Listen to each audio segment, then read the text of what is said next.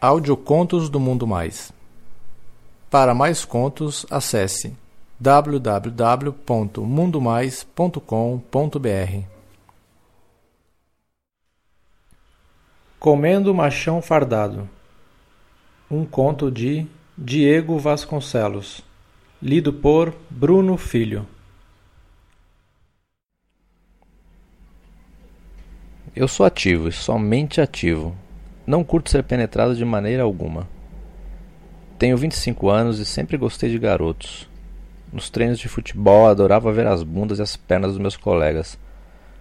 Na hora do banho eu ficava imaginando como seria meter a língua naquelas bundas suculentas de macho.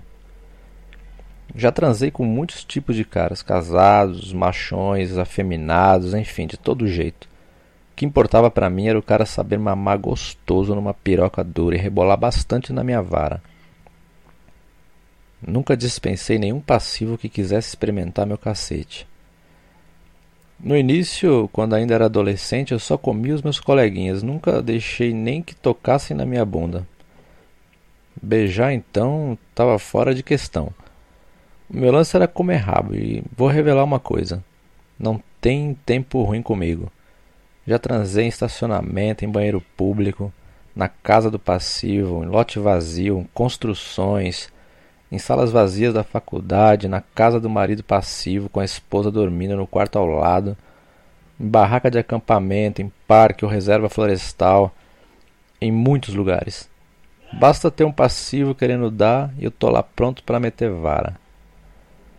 Algum tempo atrás eu estava no ponto de ônibus próximo a uma guarita da polícia militar quando reparei que um PM me observava.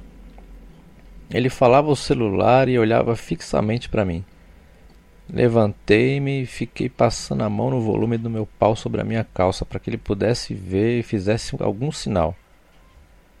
Ele continuou a olhar e depois de um tempo esboçou um sorriso. Eu fiquei maluco só de imaginar comer o rabo daquele fardado. Ele então entrou na guarita e ficou lá por alguns minutos. Eu tava tão maluco para fuder aquele macho alfa que fui por impulso até ele e perguntei se ele tinha água ali, pois eu estava morrendo de dor de cabeça e queria tomar um remédio que levava na mochila. É realmente a água que você quer? Ele perguntou. E eu respondi: Depende do que mais você tiver para me oferecer. Falei com um sorriso maroto. Ele então pediu que eu entrasse na guarita e foi logo passando a mão no meu cacete. Abaixou-se, abriu minha calça e mamou como um bezerro na minha piroca.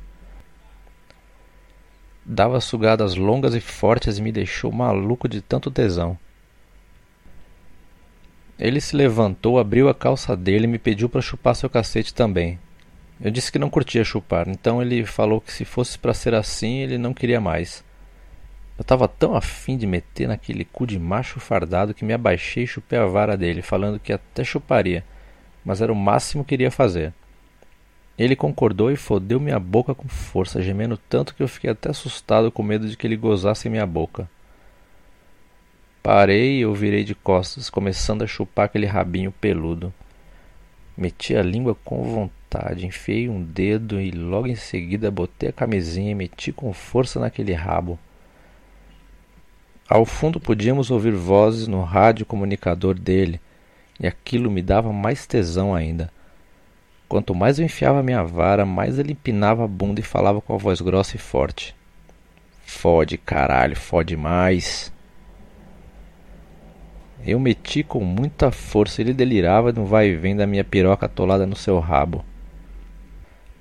Ficou assim por um tempo, até ele anunciar que gozaria e despejou dois jatos fortes e abundantes de porra que espirraram na parede toda.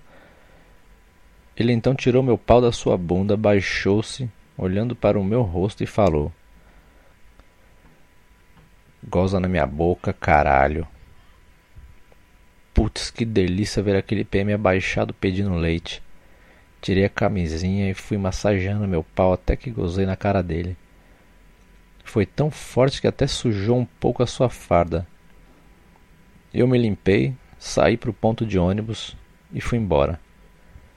No entanto, todos os dias volto ao final da aula para comer meu macho fardado, que apesar da cara de machão dominador, é um passivo faminto insaciável.